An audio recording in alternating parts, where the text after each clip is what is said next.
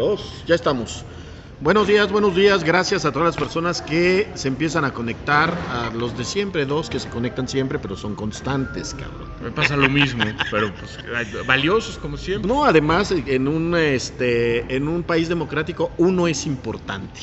No, bueno, y con la sobreoferta, ¿no, mi Bruce? Que hay. Ya, Esa a mí este, me parece siempre sana. Pues yo creo que sí, además, este, bueno, pero es que ahorita vamos a platicar de eso. Déjame saludar a todas las personas que están conectando, ojalá le puedan dar compartir, se los vamos a agradecer. Hoy tenemos al galán de galanes, fíjate que cuando avisé que, que, que que ibas a venir, bueno, Eso muchas, burla, muchas eh. muchachas me hablaron por DM No me y me dijeron, oye, sí se puede ir y, y sí puede Claro. llegar. Le digo, pues aquí Se ahí va a que no, estar. se ve que hay tráfico. No, pero no, ¿No? quisiera. Siempre dicen lo mismo, Siempre, cabrón. y no siempre.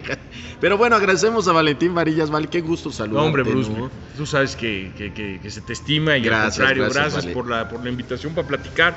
Siempre es, siempre es un lujo platicar contigo muchas cosas. Lo llevamos haciendo muchos años. ¿Verdad? Digo, Eso a lo mejor no se sabe, pero llevamos platicando largo y tendido de todas las cosas que Desde tienen que hace ver muchos años. Pero con lo público qué? y lo privado, ¿eh? que además es importante porque yo creo que desde una posición como la que tú tienes, el estar del otro lado es más complicado, que te pregunten, que te entrevisten, que, que sientas Sí. de repente, no sé, eso me lo vas a contestar tú, regularmente te entrevistan, ¿cuándo fue la última vez que te entrevistaron? Ah, ya tiene mucho tiempo. Mucho, mucho tiempo. Lo que pasa es que en, en este tema eh, de- del periodismo, por lo menos en, en- mi caso, pues ha, ha habido cambios y modificaciones y mutaciones. Y, y ahora, en lo que llevo haciendo desde hace pues, ya bastante tiempo, más que un tema de entrevista y todo, pues te vuelves, te vuelves un comentador, un platicador de la realidad. Claro. O sea, estás platicando una película que tiene que ver con muchas cosas, que es, que es, que es multitemática. Tú arrancas en Televisa este, Tú arranco este en el rollo. 94, En el imagínate nada 94. más, haz, haz- haz cuentas. Yo No, tenía pues ya, 24 cabrón. años y me hace favor Polo García, en ese momento director de operaciones de, te- de Televisa, este, de invitarme a hacer televisión de la nada, ¿eh? Sin O sea, yo tener te- ninguna experiencia. Yo me acabo de graduar de ingeniero industrial de la ¿Qué edad Universidad de tenías, las Américas. Vale? 24 años. 24 años. Sí, sí, ya- ya el, el 25 de agosto voy a cumplir ya pues, 27 años en esto. 27. Y a partir de ese momento que yo entro, la verdad, por, por casualidad, mira, a mí me pasaba algo muy, muy, muy curioso. Me invitaban luego, al principio, luego obviamente me dejaron de invitar por diversas razones, pero los- las universidades nos invitaban a los, a los congresos de comunicación, ¿no? Y entonces, bueno, yo tenía compañeros que estaban haciendo televisión o radio con los que compartíamos el estrado Claro. y que ellos contaban su experiencia que era completamente diferente a la mía, ¿no? Ellos decían este, haber siempre soñado con el lugar en donde estaban y hacer lo que estaban haciendo en ese momento. Y pues yo tenía que contar la otra parte, que era, pues yo estoy acá por casualidad, ¿no? O sea, yo estoy aquí por una invitación, yo estoy aquí a lo mejor porque en un momento tuve la apertura de mente de probar algo. Por eso Mi entras para proyecto de probar. vida era completamente pa- distinto. para probar. Mira, eh, hace unos años antes, digamos, de mi, de, mi, de mi entrada a la tele, como tres años, yo tenía un grupo de amigos con los que trabajábamos, estábamos en la industria de alguna u otra forma, trabajábamos para pagarnos la carrera, para eh, ser medianamente independientes, cada uno, eh, a ver, o en empresas familiares, o con amigos, o con conocidos. Entonces de alguien surgió la, la idea de, de- de hacer un grupo parecido al Jóvenes Empresarios que en ese momento pues tenía la Coparmex, ¿no? Este, pues con otra ideología, con otra forma de pensar, a lo mejor menos politizado. Sí, en ese entonces todavía Mi- se respetaban las líneas. Eh, Te estoy hablando ya del 91, ¿no? De Ujú. 1991, o sea, de estos tres años antes. Alguien de estos amigos tiene un contacto en Televisa y, y- y nos ofrecen el grabar un programa en donde nosotros como, como jóvenes metidos en el tema de la industria y, y- y en el empresariado, pues pudiéramos decir y platicar qué es lo que estábamos este, haciendo y qué es lo que pretendíamos hacer con este grupo. A alguien se le ocurre invitarme a mí a ser el conductor de este programa, porque pues la verdad, bueno, ¿qué te digo? el Tú galán. La labia, ¿no? La, Eras- no me eras- para, porque no me aparte para de todo- boca. Y entonces estoy, hable y hable y hable y hable. Y es, es algo, es, es un defecto Es terrible, es un defecto terrible que ya lo traigo en nacimiento. Y alguien me dice, ¿por qué no conduces tú este programa piloto? Ajá. Un programa piloto muy sencillo, en un formato pues, muy corto, de, de- de- de 20 minutos, de media hora, en donde hablábamos de pues tres o cuatro cosas que tuvieran que ver con el tema empresarial y en donde yo entrevistaba a un empresario. Inclusive en ese momento eh, invitamos a un empresario para grabar este pil- el programa piloto. Se grabó el programa piloto, pero jamás se hizo. Ajá. Entonces ese cassette que quedó ahí se archivó en ese momento en las famosas videotecas. No era digital. El tema en demo, la televisión. el famoso demo que el famoso demo ¿no? se quedó. Mira, antes los medios de comunicación tenían bodegas enteras, cuartos muy grandes de la famosa videoteca en donde tú tenías un tiempo para reciclar las cintas. Y había gente encargada de revisar qué tenía para ver si podía en un, en un momento dado ser importante como referencia a futuro. O si estos cassettes podían borrarse para volverse a utilizar. Porque era un dineral el que gastaban Sí. los medios en estos formatos de, de, este, beta de televisión, que eran diferentes a los Sí, beta era que como tú el 8, llegabas a como tu 8 casa. track. Era Pues en ese tiempo le llamaban beta. Ajá, ajá. Tres años después alguien, que se llama Eduardo Bravo, Sí, me acuerdo de Eduardo productor Bravo, de claro. Televisa, a quien pues digo, no me da ninguna pena decirlo, le debo mucho a el que yo me haya dedicado a los medios. A- ayer te, te escuchaba que lo Sí, decías. claro, ayer te y, lo reconozco y lo digo, y, y bueno, a pesar de tener muchos años de no verlo, eh, yo lo considero un, un amigo y uno, te digo, de los responsables de que ¿Qué yo fue de él? haya acabando. Sé que estuvo en el canal del Congreso durante un tiempo importante, haciendo además Porque cosas, estuvo mucho tiempo cosas muy innovadoras. Pero realmente hoy exactamente no sé, no sé qué está haciendo. Él revisa este, este, este video, él ve este programa y algo, algo le late de lo que ve. Le habla a Polo García como director de operaciones Ajá, de Polo. y me dice, pues hay que, bueno, le dice a Lalo, hay que buscar a él, ¿no? Coincide que Bien. Nancy de la Sierra, que estaba en ese momento en, en- en Televisa, me conocía. Y entonces ahí se va el, el- el- el, pues digamos, el contacto. Yo tenía muchas dudas, ¿eh? yo, yo me hice el rogar No, no. y no, no, por, no por mamonería, ¿eh? la verdad es que no. Es que porque cuando tú tienes un proyecto de vida que es diferente al, Claro, al que de repente te tú eres planteando. inge- ingeniero, me decías. Ingeniero industrial, Industrial, sí, de la cabrón, generación además- 50 de la Universidad No, mames, ya después de, después de hoy tan famosa universidad. Pero en un momento dije, bueno, ¿y por qué no combinarlo, no? Entonces me invitan. Y a partir de que me invitan a hacer esto, y yo, yo digo que sí, me acuerdo que un lunes empiezo a hacer, pues digamos, mis prácticas, porque yo no tenía ni idea de lo que era. Yo era un consumidor de medios desde niño como cualquiera, pero siempre me llamaron mucho la atención. Cuando yo tenía cuatro o No cinco te daba años, miedo, porque ese No. es el problema principal, pues que es que no veces la- la, cámara espanta. Es que nunca había estado O sea, por tú la cámara, llegaste- ¿no? Pero lo que me refiero es que siempre los medios me llamaban la atención desde el consumo de medios. Cuando yo me acuerdo era muy, muy, muy niño, sentarme con papá a ver los noticieros, interesarme en la cosa que estabas pasando pues, en México y en el mundo, ¿no? Leer los dos periódicos que llegaban a mi casa, que eran El Sol y El Heraldo, que eran Sí, que infaltables. llegaba. Pues llegaba yo y, y los leía en ese tiempo. Pero pues me invitan y digo que sí, y a partir de un lunes, que es este, digamos, el periodo de prueba, para que yo más o menos supiera qué era el tema. Como estaba el tema. Bueno, a la semana ya estaba al aire. Improvisado, la chat. Tenían razón. Sí, es cierto. Yo era un absoluto sí, te, improvisado. te- te- Sí, a ver. ¿Cómo se sintió el gremio? Pues se, debieron Uf, ofender mucho, ¿no? Y la gente adentro, las grillas. La grilla, ¿Con ¿no? quién conducías? Entonces conducías Blanca con, Lilia Ibarra. con Blanca Lilia Ibarra. Nuevo Día se llama. Nuevo Fíjate, yo un chamaco, me acuerdo. 24 años, ¿Nunca con las vacas con sagradas. Nancy? Las vacas sagradas del periodismo. Nancy tenía un programa de espectáculos después con Gilberto Brenis. Ajá, Exactamente terminando el noticiero de la mañana. Les dejabas el entraba. rating hasta arriba. No, y bueno, qué rating. Yo estaba aprendiendo y yo no sabía ni qué, ¿no? Y el, y el pánico escénico. Pero pues obviamente, pues imagínate adentro lo que eso generó, ¿no? Sí, claro, como siempre. En Pues este grillas, país, en- en este improvisado, país qué poca. no Hay gente que bien. tiene más méritos. Sí. Y tenían razón, Claro. de verdad que sí. Pero pues la vida a veces es como es y no como tiene que ser. No, y además. Yo fui tam- aprendiendo el ese no es oficio. tu tema, ¿no? Al final de cuentas, Pues es tú, que- tú te, dieron la oportunidad, la ¿Qué, qué aprovechaste. vas a decir que no? Pues sí.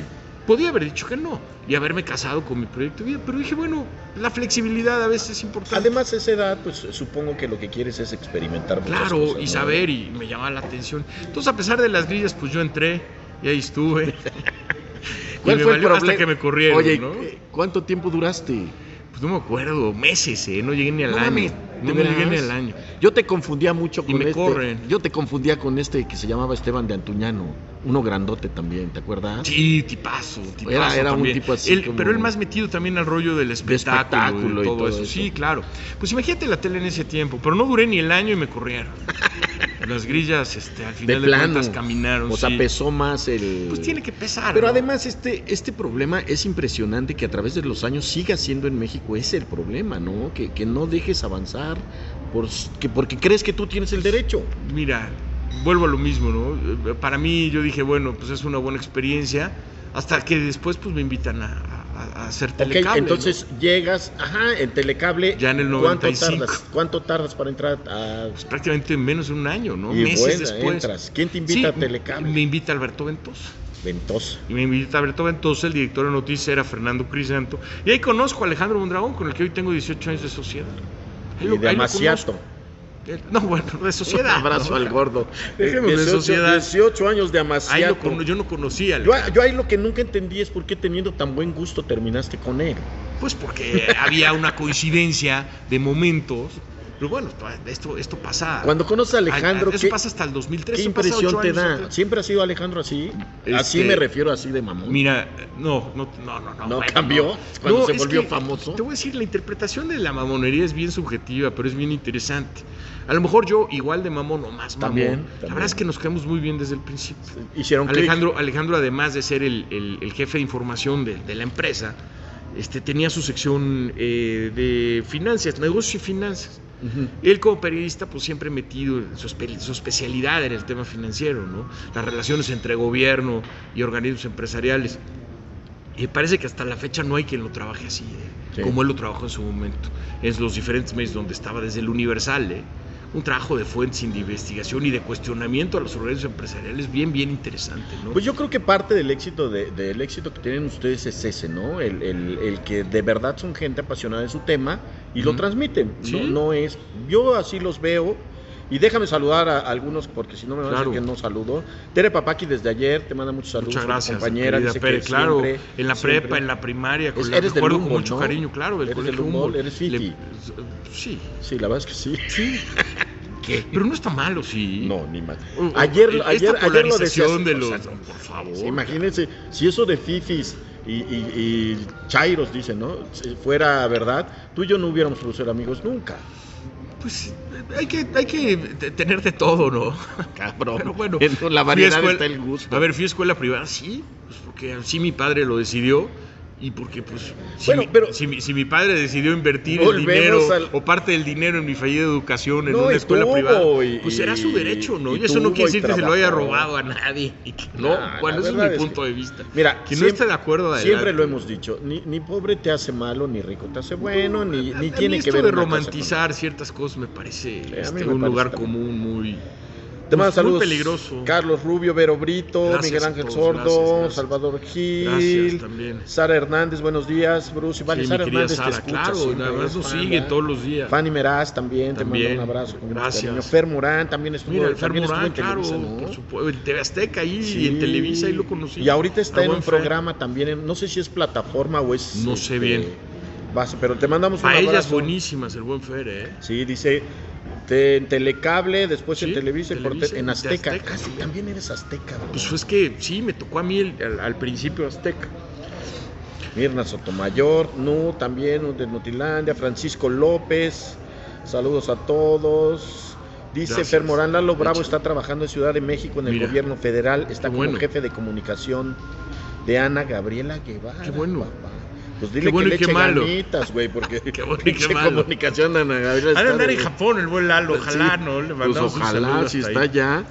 Ha te de estar digo. ahorita, ¿qué será? Ha de estar descansando nueve, nueve, sí, son ¿Quién como sabe? las 10. no 11 de entiendo yo eso, todavía no sé bien el 13 el- el horas de, de adelante Mira, más o menos. Pues a todos los que se conectan, ojalá le puedan dar Gracias. compartir, porque no crean que este programa se paga solo, entonces No. ojalá. hay que dejar dar- algo, me, me- me avisan saliendo. pero, Digo, a lo mejor, ah, con él, ah, con él. Tú ya sabes cómo es ese tema. Bueno, ¿Crees? Ya lo dijo mi presidente. ¿Qué dice? Los sobres primero. Sí, ¿verdad? Oye, bueno, platícame tu última etapa en, en- tu última etapa en, digamos, en medios. No, hombre. ¿Fue TV Azteca? Fue, no, regreso a Televisa. Te regresas a sí. Televisa. ¿Y qué te dicen en Televisa? Llega un momento en donde bueno, salgo Azteca, Azteca. ¿cómo te va? Pero además me va bien. Me ¿En va bien. La verdad es bien? que sí, muy ¿Con bien. quién coincidiste en Azteca? Muy bien. Bueno, pues obviamente Juan Carlos Valerio, Sandra Ortiz, Armando Álvarez. Mm, este Guadalupe Bijón, que estaba en un momento Ya no también una acuerdo. reportera muy buena, muy insidiosa. Entiendo que este eh, que va a los Estados Unidos a, a- a- a seguir su carrera como periodista, no, no recuerdo si a Los Ángeles o no. Estoy seis años en Azteca. seis Y la años. verdad es que mi salida de Azteca, a diferencia de otros momentos, porque después de Telecable yo regreso a Televisa y vuelvo a salir, me vuelven a correr. No yo decía, bueno, ¿qué? qué Oye, pero entonces te invitan. me invitan y luego me desinvitan. Es que va a correrte. Me corrieron dos veces de ahí.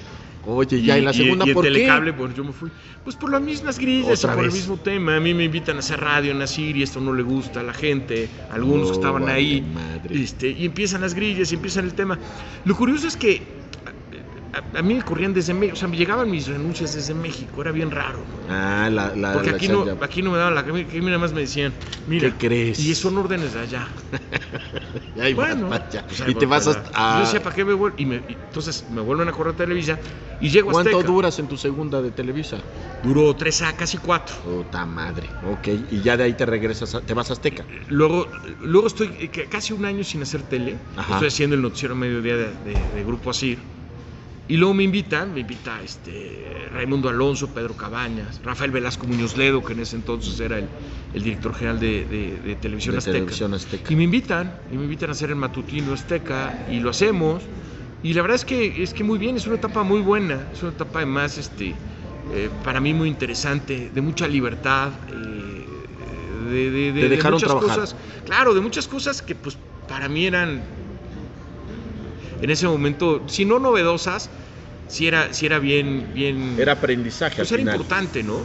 ¿Qué es más difícil? eh, bueno, ¿cuándo fue más difícil hacer periodismo? ¿Antes o ahora? ¿Tú crees que ahora es más complicado hacer periodismo? No, yo creo que no. ¿O de creo- plano yo creo hoy que no hoy- se hace periodismo? No, yo creo que hoy hay canales alternos que te permiten hacer muchas cosas que antes no había. Es decir, este monopolio de los medios se ha roto a través de canales alternativos de comunicación, que me parecen muy buenos. ¿eh?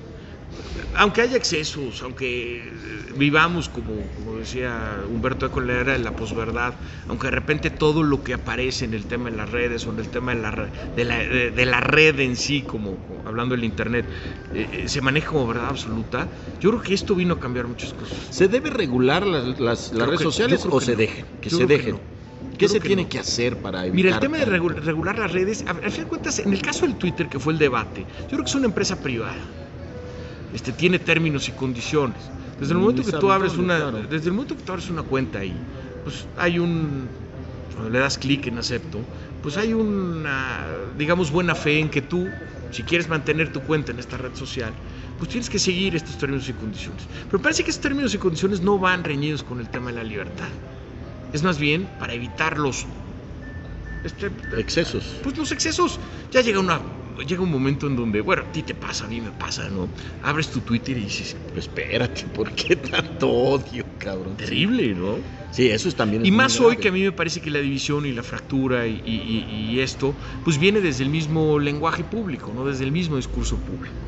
Pero aquí el tema es cómo suavizas ese tema. Porque las amenazas, Pues depende los cada quien, videos, o sea, al final sí hay una gran libertad de expresión, pero también hay una gran contaminación de la, de la red. Pero eso es inevitable, ¿no?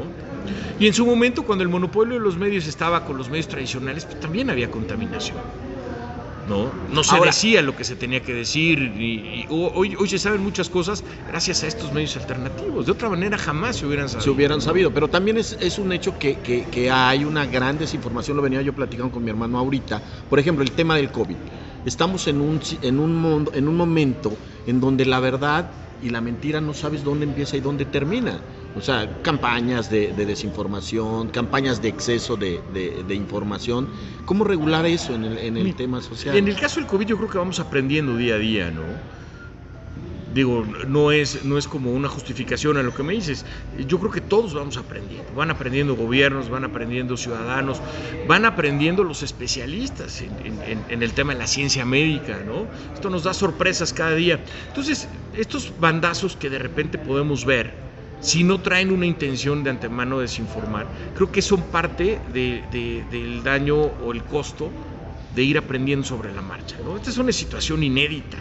Sí, claro. A mí que no me- fíjate, acabo de comprar un libro que no he leído todavía, que tiene que ver con la situación, por ejemplo, de la peste negra en Europa, que muchos comparan lo que estamos Ajá, viviendo lo que ¿eh? con este asunto, pero pues no había ni de cerca la misma movilidad que hay hoy, ¿no?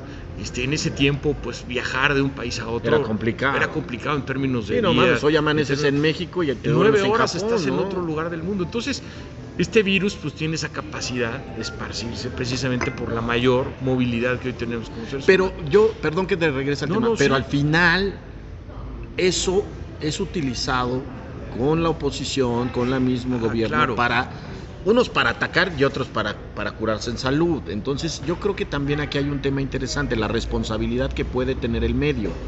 Pero tú tienes que hacer una depuración de, de- de- de tus fuentes, ¿no? De tus fuentes. Deberías. Me refiero como consumidor, no como periodista, sino como consumidor de medios. ya. ¿Qué estoy leyendo, no? ¿Cómo lo estoy leyendo? ¿A quién estoy leyendo? ¿Quién me está diciendo qué hacer y qué no hacer? Ajá. A mí me parece que, bueno, pues en un tema de salud pública que ha generado millones de muertes en todo el mundo, pues sí tienes que ser este, selectivo. Cuidadoso. Pues selectivo. Pero luego viene el gobierno y te cuenta unas historias bien... Porque hay manejo político, pero eh, a ver, en esta era y con estos mecanismos y con estos medios alternativos, ¿de veras hoy nos creemos todo lo que nos dicen los gobiernos? Nos hacemos pedazos, ¿no? Sería muy triste que a pesar de todo y con este aprendizaje que hemos tenido como país en las últimas décadas, hoy nos creamos todo lo que nos digan los gobiernos en cualquier nivel, de cualquier partido, de cualquier ideología. o sea, no los queremos creer. Pues tiene que decir algo, ¿no? Y hay gente que la compra y la sigue comprando y, Oye, y hay gente que no, ¿no? y en las redes tiene más responsabilidad un director de noticias, un encargado de noticias de una televisora que de un tuitero. No, ¿O es la igual? misma. La misma Es libertad. la misma, claro. Yo, yo creo que lo que ha hecho la, la- la red y lo que ha hecho el Twitter y lo que ha hecho el Facebook y lo que han hecho otras, otras este, formas, digamos, de expresión, es igualar a todos. Y eso es un fenómeno bien interesante, ¿no? Se acabaron las jerarquías. Hoy estamos usando la misma plataforma todos.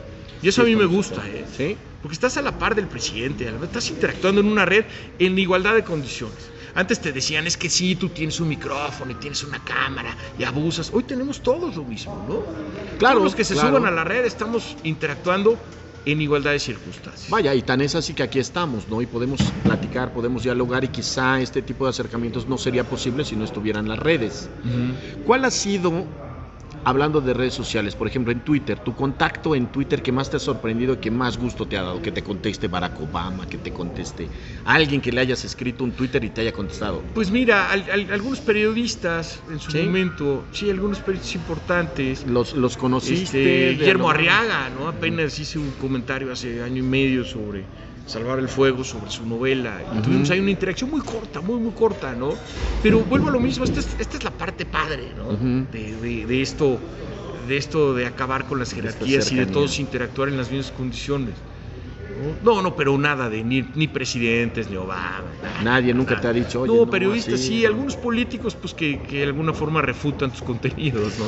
Más bien ha sido una interacción de enojo, ¿no? ¿Te han No de- amenazado? En las redes sí, claro, Sí. por supuesto. ¿Cuál ha sido la amenaza más grande que te han dicho? Sé dónde estás, sé quiénes son tus hijos, el nombre de mis hijos, tu No familia, mames. todo. Pero bueno, no pasa de eso, ¿no? O Al bueno, en mi final- caso no ha pasado de eso. No, al final- No minimizo el hecho de que una amenaza hoy en un ambiente tan complicado como el que se vive en México en materia de hacer periodismo, no, no, no por mí, y no es porque yo me victimice, pero ahí están las cifras, ¿no? O sea, no lo digo por mí, porque yo viva en condiciones de riesgo. No, no, no. México es uno de los países en donde más periodistas se asesinan.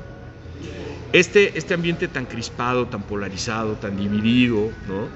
en donde a veces periodistas por lo que dicen y lo que publican son sujetos a estas guerras de bots famosas, se me hace peligroso porque hay quien las compra, ¿no? Entonces pues, te puedes encontrar un Son loco que un odio, día claro. te vea y, y entienda que tu posición crítica hacia tal ideología o tal postura No es tuya. te ¿no? convierte en un enemigo personal o en un Sí, enemigo sí. de la patria. Ojo con esto. Sí, no, no necesariamente. Mis enemigos son los enemigos de la patria. Eso es, eso es peligrosísimo, ¿no? Ha- Hay ahora una, una campaña de eso. ¿El gobierno Sí, de Andrés Manuel lo ves sí, así? Sí, pero, pero lo he visto en otros gobiernos.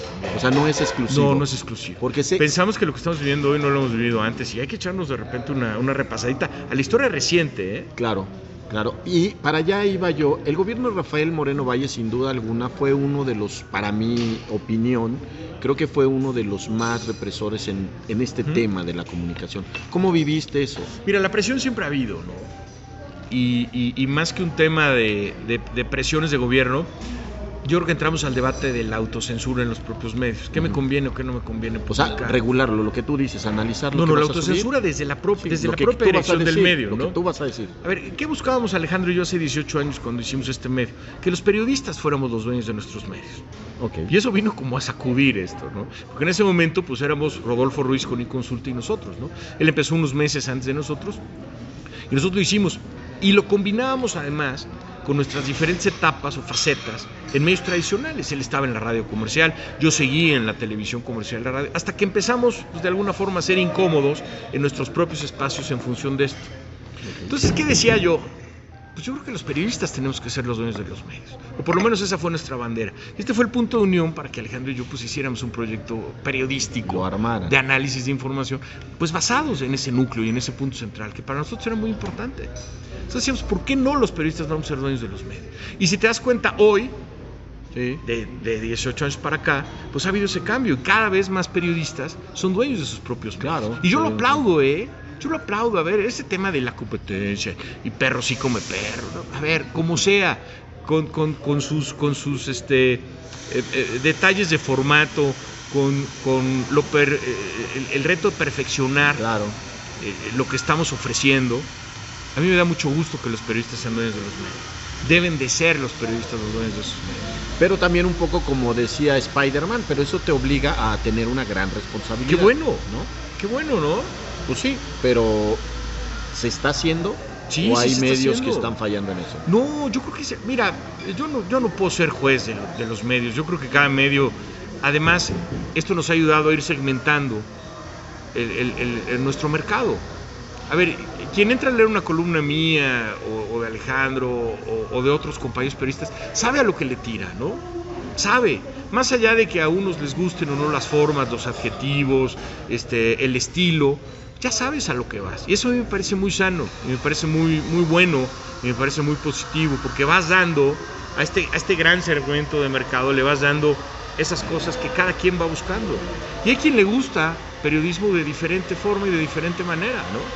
El propositivo, el analítico, el no analítico, el madreador, el que se mete con las cosas personales, se vale, ¿no? Mientras hay un mercado para eso, se vale. Bueno, y además la variedad de la gente es muchísima, ¿no? Estamos en un mundo donde hay miles, miles de, opciones, pero también hay muchos ciudadanos en busca de cosas nuevas. Regresando al tema de Rafael, ¿cómo vives el, periodo de gobierno de Rafael? Eh, mira, es, un tema no muy diferente a los de otros gobernadores en la forma. Tal vez en el, o bueno, al revés, tal vez en el fondo eh, era igual a otros gobernadores, en la forma era diferente. Porque, eh, bueno, Rafael me parece que era un gobernador mucho menos tolerante a la crítica que otros, Era un gobernador que tal vez se tomaba eh, cuestiones críticas a su gobierno de una forma personal. Y a diferencia de otros gobernadores, era, era un, personaje, y creo que le salió muy bien, un personaje inteligentísimo, brillante, pero que ejercía una política de control total, ¿no? Entonces, ¿qué pasa? Pues si tú te volvías un crítico del gobierno, pues te volvías enemigo de todos, ¿no? Todos te, Los medios afines, el Congreso, los partidos, los secretarios. Entonces, pues estaba choncho el tema, ¿no? Sí, era, Antes a lo mejor, pues, otros gobernadores este, que criticabas o que, o que, o que, no sé, golpeabas, entre comillas, pues te veían y no había ningún problema y se morían de risa en el acto público. O te decían, a ver, órale, te voy a mandar al secretario. Y sí, el secretario era. Aquí no puedes tocar a nadie, ¿no? A ah, de plano. Una crítica a un secretario, subsecretario, director de área, subdirector de área, el que hacía los baños, de quien sea, era, era una afrenta personal. Y así oh. se jugaba, ¿no? Pero se vale, porque yo creo que cada gobernador, pues también determina la relación que quiere tener con la prensa, para bien o para mal. Esto fortaleció al portador, esto fortalece su medio, o sea, el, el hecho de la de la oposición, vamos a decirlo así, que genera su medio cuando está el gobierno de Rafael Moreno Valle, fortaleció su medio. Puede ser, ¿no? Les, dio, vamos a decirlo así, les dio el éxito. Pues nos da la etiqueta de voz crítica. Porque, porque mucha gente se refugió en ustedes, mucha gente en ese momento los buscaba a ustedes porque interpretaban o decían lo que ellos querían escuchar. Probablemente sí. Fíjate que no me he sentado a analizarlo así con el detenimiento, pero, pero puede ser un beneficio colateral. Era como el Robin, eran como el Robin Hood. Pero hoy los hay también, ¿no?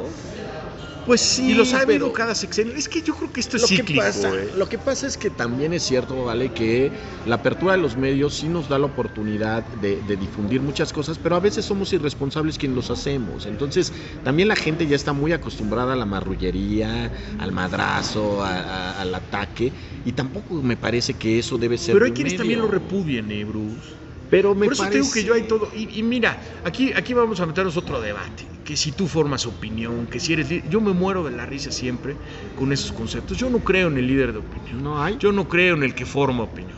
Yo creo en el que te platica la película y puedes tener coincidencias tuyo. ¿Cómo veo yo lo que hacemos hoy? Pues tú y yo nos vamos al cine y vemos la misma película. Y salimos, nos venimos a echar un café acá. Tú vas a platicar la película como tú la ves. Claro. Y yo te voy a platicar como yo la veo, ¿no? Y seguramente vamos a tener algunos puntos de coincidencia y vamos a tener a lo mejor algunos puntos en donde no estamos de acuerdo. Ese es el tema de, de- de- Y no de nos hacer hace un programa enemigos. público. No, hombre, bueno, Ese es el pedo. por favor. Ese es el pedo, que- que lo hacen hay- personal. Hay, quienes sí se la compran, pero también se vale. Pues sí. También se vale. Entonces, este, este concepto del líder de opinión y de que él forma criterios y todo, a mí me da mucha flojera. La verdad, nunca lo, nunca lo, lo compartí. Este, no, bueno, estoy lejos de asumirme como tal ni nada, ¿no? Tú haces lo que te gusta. Pues sabes que si tú has oído lo que hoy hacemos, Sí, pues sí. platicamos como vemos el tema. Sí. Pero además hay, hay mucho subjetivismo en eso y le tenemos miedo a la palabra subjetividad, ¿no? Nos han enseñado, bueno, en algún momento, el periodismo debe ser objetivo. ¿Por qué? No. El periodismo debe ser honesto al momento de platicarte lo que yo estoy viendo. Pero creo que el periodismo también tiene que comprometerse, ¿no? A decir, yo creo que esto está bien y esto está mal.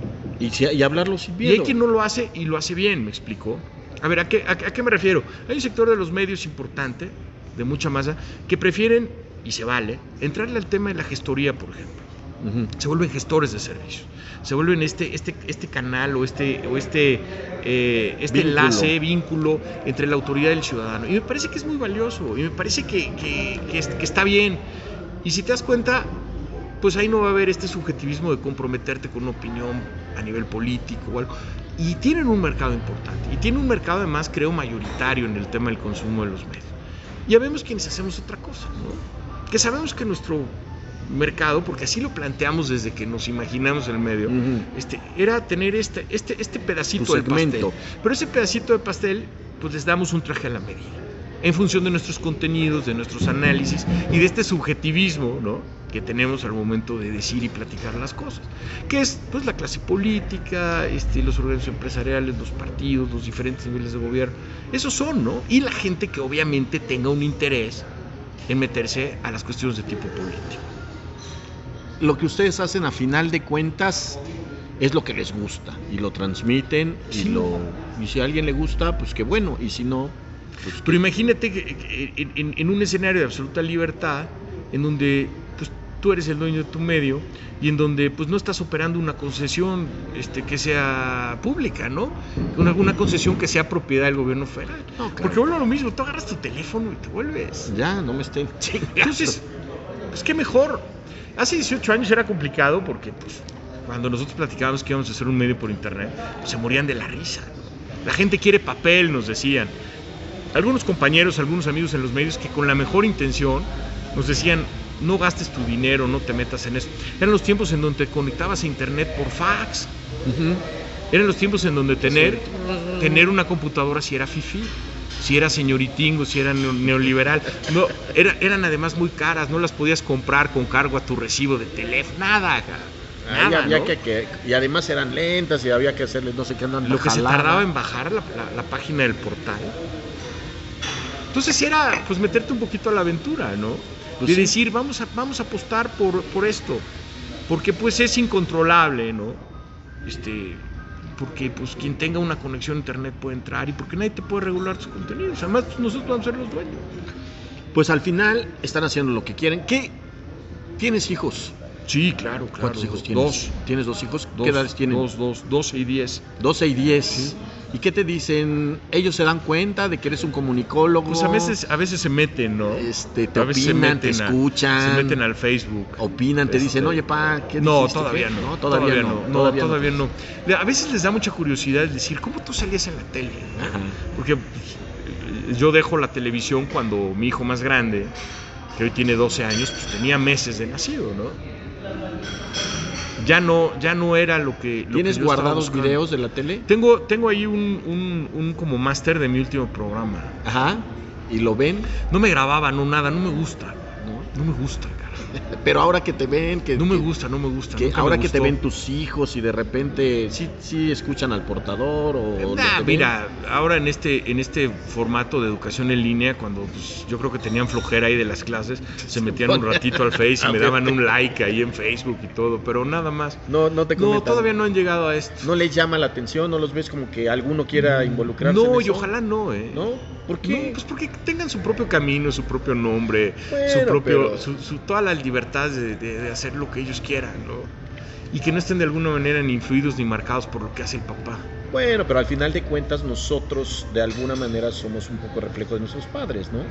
¿Tu papá a qué se dedicaba? No, mi papá era comerciante, mi papá era empresario. No, mi papá ¿Qué no te tenía nada dice que ver él con cuando el te tema. vas a la tele? Porque los papás en ese entonces, atención, eh, los eh. papás eran rudos en ese entonces, no te Pues- dijo, te vas a volver jotito, hijo, no te No, vas a pues la no tele". jotito, pero decía carajo, la, la carrera. Bueno, pues lo voy a combinar, ¿no? ¿Tu mamá? Y de hecho lo combiné, lo combiné ocho años. No, mamá era mucho más aventurera en ese aspecto. Sí, en eso, en eso te pareces a ella. Me decía, llégale. Llégale y prueba, pues no tienes nada que perder. ¿Viven tus papás?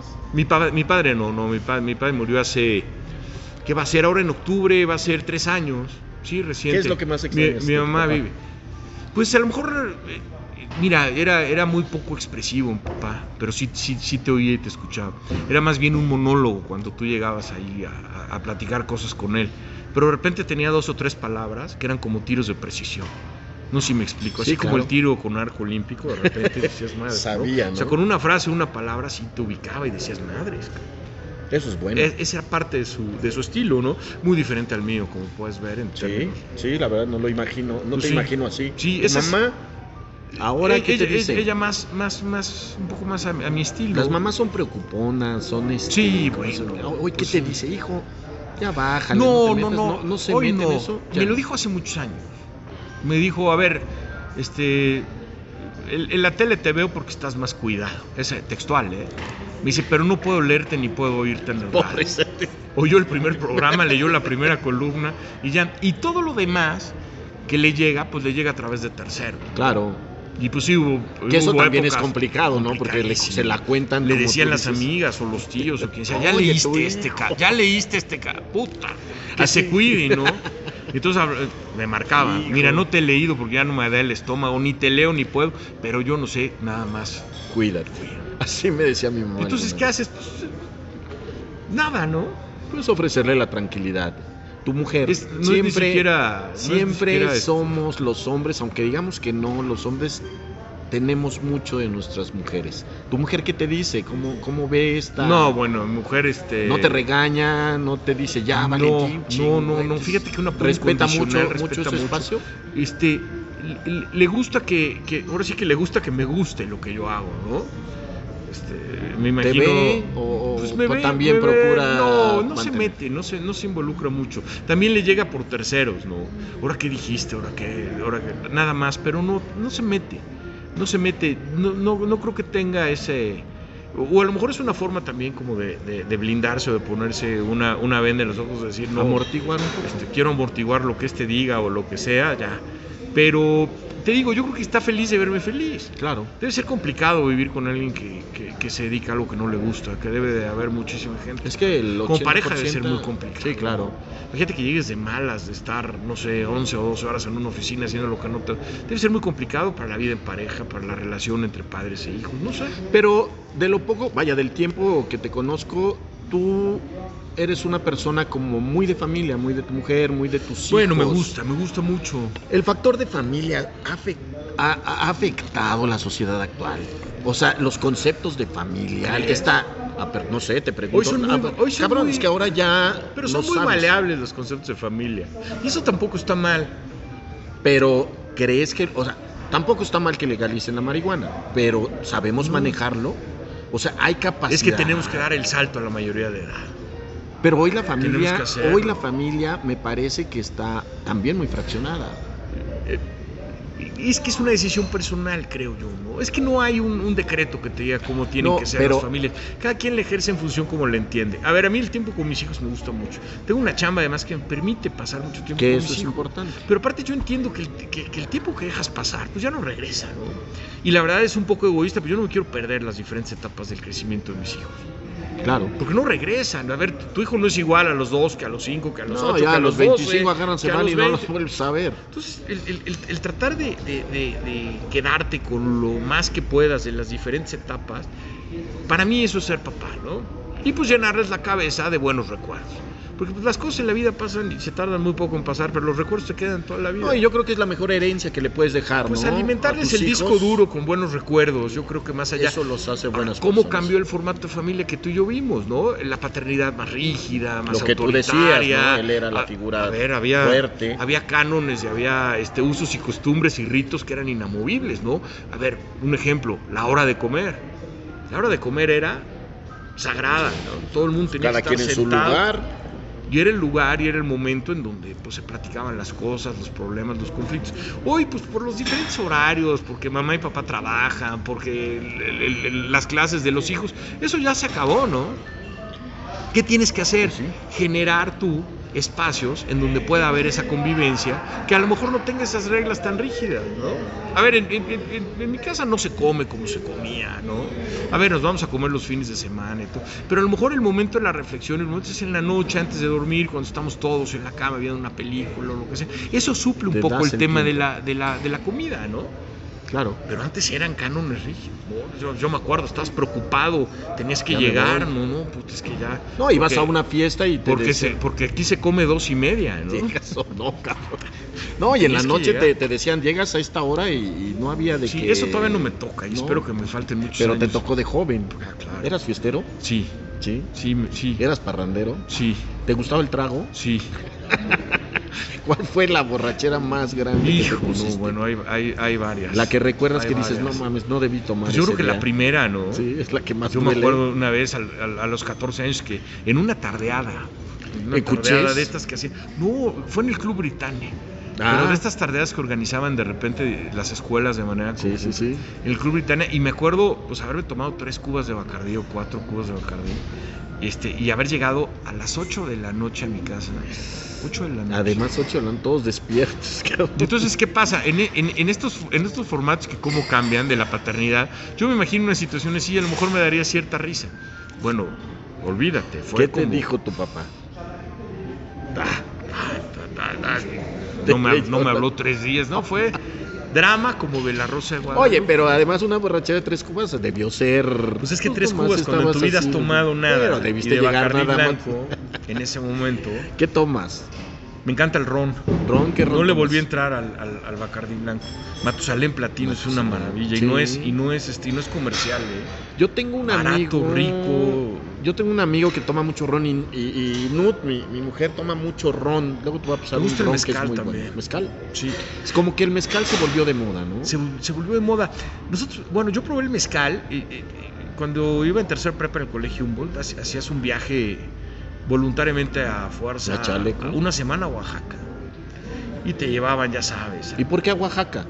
¿Lo, to- Era- lo era un consideraba viaje- la dirección? Consideraban que era cultural, aunque acaba, acababa siendo un desmadre el viaje, pero eh, este, la, la- la dirección del colegio pensaba que había cierto aporte, ¿no? De ir a Monte Albán, a Mitla, todo Ah, esto. pues sí, la zona. un poco. Entonces, y te llevaban, ¿eh? Te llevaban ahí y, Pero- y, pues hacían el esfuerzo de que fuera lo más formal del mundo. Y entonces comprábamos nosotros unas garrafitas de mezcal ahí en el mercado, ¿no? Ajá. Y pues nos las metíamos a los cuartos y en la noche pues nos quedábamos ahí jugando pocarito y tomando mezcal. Esa fue el- como que la primera la primera experiencia con el mezcal, que en ese tiempo tienes razón, era una bebida absolutamente marginal. Sí, porque la verdad, quien tomaba mezcal Sí, hoy era, es un- era hoy es como en la época de nuestros papás quien usaba mezclilla. Decía sí, mi abuela, claro, mezclilla. ¿cómo? Vístete bien, claro. Sí, sí, lo mismo. Decías, ponte ropa de vestir y decías, pues qué está chido. te decían, vístete, ¿no? Vístete, vamos a salir. Y, y sal con tenis, ni, ni lo digas. Nos manda saludos, dice Nut, Nut, que es mi mujer, coincido con Varillas, me gusta Gracias. lo que es y me refiero a él como persona, Gracias, como periodista. gracias. Lo empezaré a leer, ya ves, dice Está que- bien. Nunca es Léelo, tarde. léelo. Yo sí lo leo de repente. De repente, sí. luego Me asusta. Haz como mi madre, dice que no le da el estómago para leerme. Oye, vale. ¿Qué futuro ves en, en México? ¿Cómo ves a México de aquí a terminar el sexenio? ¿Crees que nos vaya bien, que nos vaya mal, Pues que nos es, vaya como es siempre? imposible, ¿no?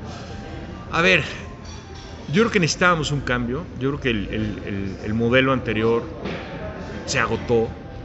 Yo creo que el cambio político además era una necesaria válvula de escape de una presión social que ya no daba más. Me gusta lo que veo, no me gusta en algunos aspectos, este, pero yo soy de los convencidos que era necesario cambiar. Y que pues, te podía salir o no te podía salir, pero era, era imposible después de tantos años, después de tantas décadas, seguir en la inmovilidad. Pues sí. Y to- todavía hasta la fecha me hablan para mentarme la mano. ¿Cómo votaste tú? Sí, y, y lo sigo sosteniendo. Además, sigo sosteniendo la razón de mi voto, que era en función de un cambio. Te tienes que mover de Exacto. lugar. No puedes quedarte en la, en la pasividad. Qué, qué fácil es, ¿no? Que Claro. otros decidan, que otros cambien, que otros se comprometan. ¿Te puede salir o no te puede salir? Me gusta lo que veo, no me gusta en muchas cosas. Me gusta en muy pocas. ¿no? Este, me esperaba otra cosa diferente, sí, claro, y no me da pena decirlo. ¿Te arrepientes? El arrepentimiento, por favor. Claro, ¿no? ¿A qué hora pides perdón? Me dicen. Pues que pidan perdón todos. Que pidan perdón los que 30 votaron desde, pero desde días Pero en todo, en todo, Que, que sí, pidan, ya no están, o sea, pero pues que hay que revivirlos y que pidan perdón. Y que pidan perdón los, los que votaron por Peña, por esta pandilla que saqueó al país. Y que pidan perdón los que votaron por Calderón y, y- y este gobierno entregado al narco. Y, que, y, si nos vamos para atrás, por Pues sí, le vamos ¿no? rascando. Además, yo Hoy- creo que, que la temporalidad es muy, muy breve, ¿no? Estamos también en un espacio apenas, apenas. Pues el jalando. capítulo es el tercero, el libro tiene seis Sí. y hay que ver al final del libro. Pero muchas veces, si te va gustando el libro, pues ya Claro, sabes más claro, o menos lo que te va a esperar. Lo, ¿no? lo que pasa es que este libro te lo vas a tener que chutar. Mira, no me gusta, te voy a decir que sí me preocupa, este, este clima de, de polarización, ¿no? Este clima de división. Lo que menos necesitamos en este momento No, es esto. pero es que- y es se sigue todo- y se sigue haciendo y se sigue ensayando desde el discurso público. Y hay muchos que esto lo pueden interpretar como una política de Estado, ¿no? Y, y esto es lo que me parece peligroso. Se, se- se vi- se vivió algo muy parecido en Estados Unidos. Las cosas Ujú. que decía Trump, de repente había algunos que lo fanatizaban, que lo, que lo llevaban al extremo y que pensaban que era una política de Estado. ¿Por qué? Pues porque lo dice el presidente. Porque no es lo mismo lo que tú y yo podemos platicar en este micrófono y en la audiencia a lo que diga alguien con la investidura presidencial. Creo que el discurso público tendría que ser mucho más ¿Cómo- cuidado, ¿no? ¿Cómo viste a Trump tú en Estados Unidos? ¿Tan, tan grave como lo, lo manifiestan muchos? Pues sí, fue, a final de cuentas, alguien que llegó en el momento en donde los grupos, pues digamos, afines a Trump ideológicamente, necesitaban tener a alguien ahí, ¿no? ¿Hoy estamos más cerca de Estados Unidos o estamos igual? Mira, 3.000 kilómetros de frontera, este, una relación comercial que para ambos países es muy, muy importante. Este, creo que ese es el fondo. En la forma, pues creo que el gobierno ha hecho, el gobierno actual, un viraje hacia este discurso, entre comillas, anti Estados Unidos, anti intervencionista, un discurso soberanista. Pero creo que la relación con Estados Unidos no se puede romper, ni de un lado ni del otro. Ni nos ¿no? dejan, ¿no? Yo creo que México, Estados Pues, Unidos está siempre los- muy pendiente. Imagínate, nosotros somos importantes para los gringos, ¿eh? Sí, Este, no sé, el patio trasero no se puede desordenar. Pues es que si se desordena, yo no sé cuántos millones de personas, de mexicanos, pues querrían irse para Estados Unidos y qué haces con ellos, ¿no? Ni muros, ni ejército, ni nada te va, No, te va. es que no, no va a ser alcanzar. suficiente. Entonces creo que en la forma va a ser una relación, en teoría, eh, ríspida, ¿no? En el fondo, creo que hay cosas que no se pueden mover y que no se van a mover. Nada más van a ser como, como, como dicen, de sombra, ¿no? Pues unos rounds de sombra probablemente, que a muchos les preocupa, ¿no? Eh, eh, Mira, hay, hay industria como la energética, como la automotriz, que son fundamentales para la economía mexicana, hoy más que nunca, ¿no? Creo que la crisis económica en México derivada de la pandemia, pues ahí está, es una realidad. Creo que al gobierno federal actual también le ha faltado generar estas condiciones de certeza, de tranquilidad, para atraer la inversión, ¿no? Para que, para que quienes tienen que invertir inviertan, para que quienes tengan la lana, pues no la metan buscando pues una diferencia en, en- en tasa de interés, sino, sino la metan para, para que Para sea capital productivo, para que se generen empleos y sobre todo para que se paguen impuestos, ¿no? A ver, Sí, atraer empresas es un gran negocio para los gobiernos, pero eso creo que no lo entendemos todavía. Entonces, ese es un reto importante para, para el gobierno. El gobierno no tiene que generar empleos, eso le toca a los empresarios. Pero el gobierno tiene que convencer a los empresarios para que vengan aquí y que inviertan. ¿no? Y creo que eso se está dejando un poco de lado, por lo menos en el discurso. No sé ya, este, digamos, en las entrañas de esto, Como jale. cómo esté. Oye, pero también es, es un hecho que los gobernadores desaparecieron. Incluso desde el gobierno de Peña Nieto, los gobernadores siempre viven a la sombra del presidente. ¿Crees? No los veo que actúen, no, se, no, no veo las responsabilidades. ¿Cómo ves a Puebla? Mira, yo al revés, yo creo que los gobernadores siguen siendo figuras ¿Sí? importantes, sí, siguen siendo como virreyes de sus respectivos Pero no se responsabilizan de los delitos, que todo es federal. O sea, como que mucho lo van aventando al municipio o lo van aventando al. Yo creo al- que hay trabajo conjunto, debe haber trabajo conjunto para resolver los grandes problemas del país. Es imposible pensar que el gobierno federal, sin los estados, sin los municipios, lo pueda resolver. Y del mismo modo, hablando del gobierno estatal solo, pues creo que no hay ¿Y manera. si están actuando los gobernadores? ¿Sí Creo que, ves? creo que ha faltado coordinación, ¿no? Creo que ha faltado que entre los tres niveles de gobierno se hable el mismo idioma o se fijen las mismas metas. Por ejemplo, en términos del gobierno federal, yo no le he entendido la estrategia de seguridad hasta la fecha. No, y eso además le está cargando él toda la responsabilidad. Me parece que en ese tema no ha sabido desglosar delitos fuero común, delitos que le corresponden a ellos. Se ha hecho una, una no masa. le, no le entiendo, no le entiendo, no le entendí desde el principio con este híbrido de Guardia Nacional. Se hicieron modificaciones constitucionales para darle una personalidad jurídica a la Guardia Nacional. Ahora se proponen reformas para cambiar otra Al vez revés, esa, esa- personalidad jurídica. Creo que nunca lo tuvo claro y creo que a lo mejor a nosotros como votantes nos faltó exigirle más al hoy presidente que profundizara mucho en un tema que creo que es junto hoy con la pandemia que es nuevo, Sí, claro. la principal preocupación de no todos. ¿Cómo ves a Puebla? Lo veo en estos mismos retos, Sí. en este mismo reto de- Seguridad, de, de eh. seguridad, en este mismo reto de, de generar este, inversión, en este mismo reto de hacer un, un frente fuerte en el tema de la pandemia y sus consecuencias. ¿no? ¿Ves fuerte al gobernador? Sí, el gobernador es un gobernador que, que creo que trae los hilos del, del- Ca- del tanto tema. cambio de gabinete. Sin cebollazo y sin nada, ¿no? ¿No? No, no, no, no es, no es cebollazo, digo, creo que, y, y bueno, pues, a Pues partir- el gobernador. los- no hay gobernador débil. es lo que te decía, ¿no? Tú que me decías que se, que se han No, perdido no, la figura de los fíjate, pero no, no, es que no los quizá lo dije ¿eh? mal, vale. Ajá. Quizá lo dije mal. Quiero decir que los gobernadores se hacen muchas veces pato con sus responsabilidades. Sí, Y mira, como que el, avientan mucho al federal. O sea, como en- mucho en el federal. caso de Puebla yo he visto inclusive un contraste en el discurso entre lo que el gobierno federal dice y hace en materia de pandemia con lo que se dice y hace acá. Que yo creo que en el tema ¿no? de pandemia debieron soltar a los gobiernos de los estados, ¿no? Que hicieran Darles más cargo. autonomía. Como que se les diera la vacuna y ellos hicieran Claro. todo su... or- Que eso creo que está dilatando el tema de la vacunación. Ahora, cuando, cuando, los, cuando los gobiernos estatales entraron en la logística de operación, cuando hace cuenta se empezaron a, a- a- a utilizar las clínicas del sector público, responsabilidad del Estado y la gente que las opera en el tema de vacunación, creo que se mejoró mucho, ¿no?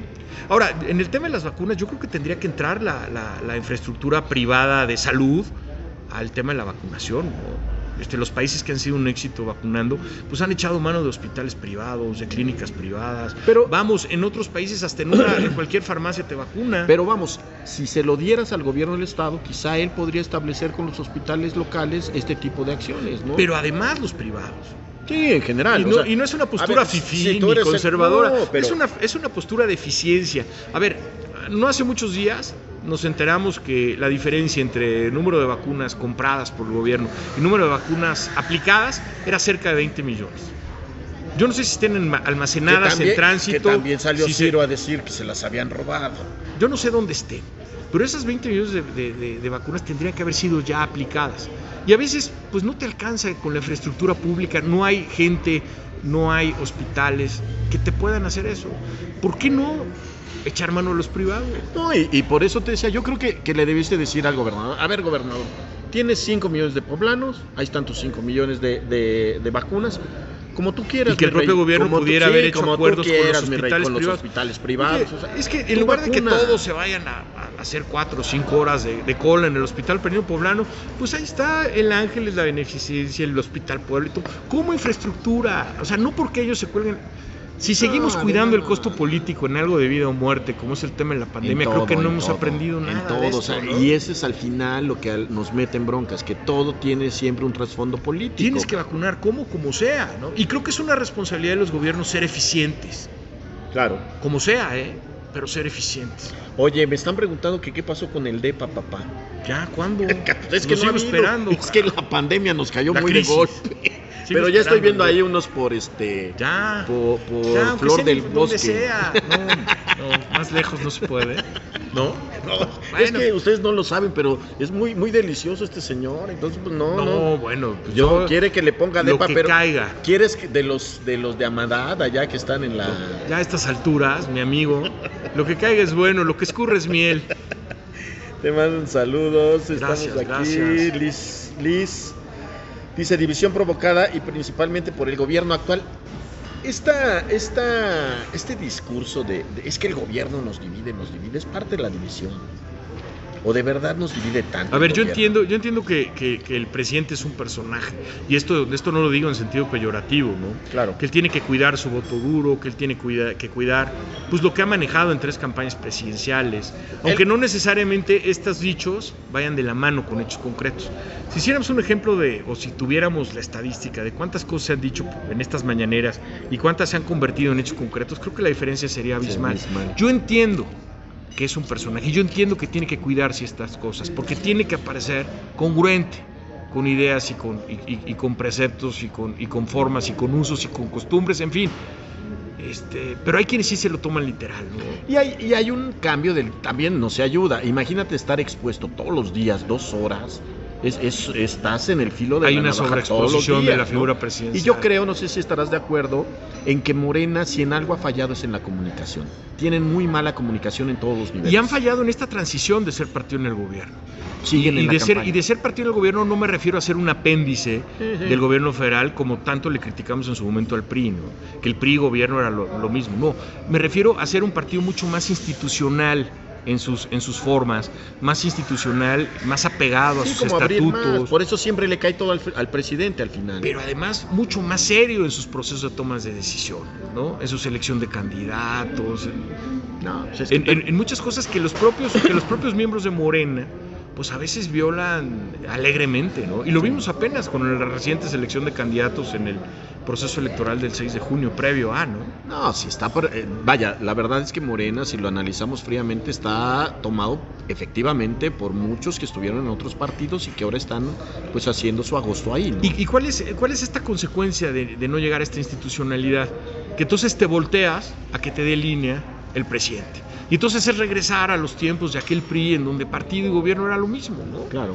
Y no funcionaba mejor así, cabrón. No. A mí me gustaba cuando el PRI, No, cuando no, el yo no quiero llegar a esa mandaba a traer a todos. conclusión. No, decía, yo "Ya, no, cabrón, yo no entonces". quiero llegar a esa conclusión. A lo mejor llego, ¿eh? a lo mejor tengo la razón en, en- en mucho menos tiempo de lo que tú y yo pensamos. Pero ahorita déjame vivir en mi, en sueño. en mi sueño romántico. Mira, de que entre- pudiera a ver qué llega, qué llega antes, el DEPA o que se organice Morena. No, pues que se organice Morena. Bueno, vamos a ver qué la llega pones, primero. la pones, la pones muy complicada, compadre. Oye, Maca, también te, te Gracias a mi querida Qué gusto ver a. Valentín. Gracias. Qué gusto ver a Valentín, que solo tú eres guapo. O sea, de, de la hombre, entrevista yo le valí. Al pura contrario, ¿cómo? Pues pura gracias a ti estamos acá. Oye, Valentín, no, gracias a ti. La verdad es que se nos acaba el tiempo. Ha sido de verdad para mí, ojalá para todos los que lo hayan visto, igual que para mí un placer. Siempre es un Igual, placer platicar claro. contigo. Es una y te digo, para quien no lo sepa, lo llevamos haciendo mucho tiempo. Lo hacíamos con unas tortas de chilaquiles buenísimas. Pero Alejandro se volvió este marro y ya no este nos invita. Ya, hay que, hay que, hay que decirle, eran unas tortas de buscar. ¿Siguen yendo a desayunar allá? A veces, Ya, a veces no. sí me estoy cambiando y también la pandemia cambió muchas Sí, cosas, cerró ese ¿no? tipo de cosas. Pues, por ejemplo, pues el, el- el hecho de ya no llevar niños a la escuela y todo, pues te cambia la vida completamente. Cambió los usos y costumbres. ¿Vas a mandar a tus hijos a la escuela? Si hay modelo presencial, sí. ¿Sí? ¿Tú sí los mandarías? ¿Crees que deben ya regresar? Mira, creo que creo que depende de una decisión muy personal. Pero Muy, el factor social para los niños es determinante. El yo creo que no nos hemos dado cuenta, pero eh, la, la- la presión psicológica al niño de un encierro muy grande está, está generando eh, problemas. ¿no? Sí. Y, y- y no hemos medido todavía el impacto que ha tenido la pandemia en, en otros asuntos que ya tienen a lo mejor más que ver con la, con la parte académica. No, no hemos medido el tema de la deserción Sí, escolar. porque además también la SEP, en esa justificación de, de- de la educación a distancia, de repente está pasando a todos, está haciendo todo fácil y los alumnos están tirados a la chocha. No, no quiero minimizar el hecho de que los niños puedan ser un, un factor de contagio, ¿no? Pero lo que voy a hacer es seguir al pie de la letra las medidas que la institución educativa en donde están mis hijos ponga para quienes decidamos el modelo presencial. Porque además, Y creo que tiene que ser un acto de libertad, ¿eh? más allá de la condena social. Que quienes decidamos mandarlos pues, seamos Ahora, respetados. va- y quienes poder- decidan no, que no sean satanizados. que no sean satanizados. ¿Van a Pero poder, va a poder el modelo, No o sea, lo van a poder las Y escuelas. si en un momento dado no se puede, pues nosotros Tendremos que seremos, apoyar. claro. Y si el tema sigue en presencial, este, sigue en- a distancia, distancia. perdón, y, y se elimina la posibilidad de presencial, pues seguiremos a distancia, ¿no? ¿Están tus hijos que primaria, secundaria? Eh, uno va a entrar a primero secundaria, O sea, el otro a sexto de primaria. Está terminando. Terminó la primaria en el modelo presencial. ¿Y cómo lo sientes a él? No, no. Pues es que mira, falta esa parte de la... La escuela no solamente es un lugar en donde No, hay que transmisión de conocimiento, no, y la ¿no? convivencia. La convivencia, el socializar, el ver a tus amigos, el realizar otro tipo de actividades, más allá de las estrictamente académicas, que nosotros hemos tratado de compensarlas, ¿no? Como familia, ya condiciones personales, haciendo un grupo este, de amigos que se han cuidado. Sí, eh, para que no le ellos rompas eso. Claro, creo que es importante. Eh, Mira, en, en- en la formación del ser humano a veces, esto de cómo socializas y esta inteligencia emocional se, se vuelve mucho más importante que la simple transmisión de conocimientos. ¿no? Claro, y sobre todo en una época donde la tecnología tiene atrapado tanto a- al joven, ¿no? Eh, donde de por sí está aislado, Sí. luego lo vuelves a encerrar más, entonces Sí. es una complicación. Sí, terrible. sí, no, no, no comulgo con aquello de llueve, trueno, relampague, esto va. Creo que en la pandemia no puede ser tan, tan, tan determinista, ¿no? Sí, ya, y sobre Tienes que todo ser mucho más flexible. de año y medio. Claro. Digo, Entonces, la respuesta a, a- a tu pregunta es si existen condiciones lo este, y si hay la manera de, de- de tratar de minimizar el tema del contagio este, y de que vayan en el ambiente más seguro posible, claro que lo voy a hacer. Los, sí. los vas a cuidar. Dice Macarena, dice la salud mental está siendo afectada por esta pandemia, pero si no somos responsables de nuestra salud física no podemos avanzar. Claro. Sí, claro. Claro, ¿y qué nos toca a nosotros? Pues vacunarnos cuando nos toque. Y ser ¿no? responsables. ¿Qué piensas de la gente que no se quiere vacunar? Mira, ahí sí te raro, puedo decir, ¿no? ahí te puedo decir que no creo que sea un acto de libertad. Yo he platicado con gente ¿Es antivacunas rebeldía? que me dicen, no te metas, es mi vida. Pero tienes, tienes una, una consecuencia, ¿no?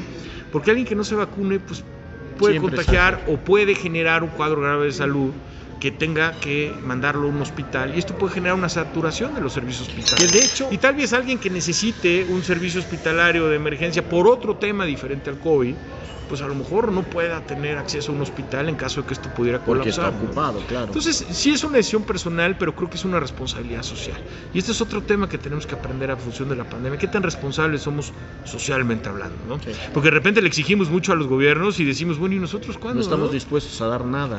Oye, a ver, yo veo gente que sale y le exige al gobierno honestidad y todo, y de repente los veo y digo, ¿de veras tú? ¿Tú le vas a exigir? Tú eres, A ver, güey. compadre, te conozco, ¿no? Tú le vas a exigir. Entonces, si realmente fuéramos como ciudadanos lo, Lo que, que le exigimos al pedimos. gobierno, esto sería otro país. No. Pero seguimos esperando que el cambio venga del gobierno y no de nosotros. En todos. Y, Y así somos todos, país- ¿eh? Yo sí, me incluyo. sí, sí, sí, o sea, sí, no, no creas que yo me pongo ejemplo, ni mucho menos. Yo estoy lejos, pero caemos en eso de exigirle al gobierno lo que como ciudadanos no estamos dispuestos a dar. Es que es más padre, ¿no? Buscar culpas que buscar Que responsabilidades. venga papá gobierno y me resuelva todo, ¿no? Vale, eres un hombre feliz. Pues trato. Te feliz. Gracias, mi querido Bruce. ¿Qué hay que igualmente. hacer para ser feliz? Pues mira, no, no querer cambiar lo que no puedas cambiar. Que cambia lo que está en tus manos. Este, y la flexibilidad. A veces la vida te da golpes y te hace que gires 180 grados en lo que tú crees. Y pues mientras más rápido aprendemos que la vida es como es y no como tendría que ser en nuestra cabecita, pues vamos a ser más felices, ¿no? Nos vamos a adaptar más a esto. Flexibilidad. No sé, digo, no, no es, no es la receta. Bueno, pero es tu Ni receta. mucho menos. Sí. Y a ti Lo te que trato de funciona. hacer, a ver, y eso no quiere decir que te salga, ¿no? No, Esto a no veces quiere decir pues, que digo, no te frustres y que no te encabrones y que no, no. que estés triste. y Estoy que- lejos de nada. Pero pues cuando me acuerdo, cuando me acuerdo, es trato aquí. de sí, de, de- de- de- ensayarlo de esta forma. Qué bueno, vale, pues gracias, gracias, Gracias, por Bruce. acompañarnos. La verdad ha sido un placer. Este, a todas las personas que nos acompañaron, gracias. Ojalá le puedan dar compartir. Y pues bueno, algo que quieras agregar. Nada, agradecerte, agradecerte la invitación. Te digo, ya tenía tiempo que no platicamos, siempre es un gusto. Siempre es muy rica la plática contigo. Siempre es un, ¿No? un placer poder platicar. Gracias, Vale, gracias Igual. a todos los que se conectaron. Gracias. Les mandamos un fuerte abrazo. Tu programa todos los días, de lunes A viernes, una de la tarde. Statuspuebla.com.mx, aplicaciones Tuning Radio, Simple Radio, por YouTube y en las redes, en Twitter y Facebook. Arroba, Arroba Vale Varillas, arroba al guion bajo portador ahí. Ahí están. A él y a mi querido Alejandro Mondragón, que le mandamos un abrazo. Abrazo, siempre, claro. Con mucho cariño. Eh, salúdamelo mucho. Con gusto. La verdad es, lo quiero al pinche Sí, bigotón. pues, cómo no. Aunque sea un cabrón, lo quiero que de corazón. Es un cabrón de una pieza. Lo- salúdamelo mucho. Gracias, nos vamos. Que tengan un excelente día y nos vemos pronto. Dentro de ocho días vamos a platicar con Zeus. Ojalá pueda venir Zeus Munibe. Estamos haciendo esta, esta escala un poco con estos periodistas que. Pues que todo el mundo quiere saber qué chingados piensan cuando no están transmitiendo. Cuídense, bye. Gracias.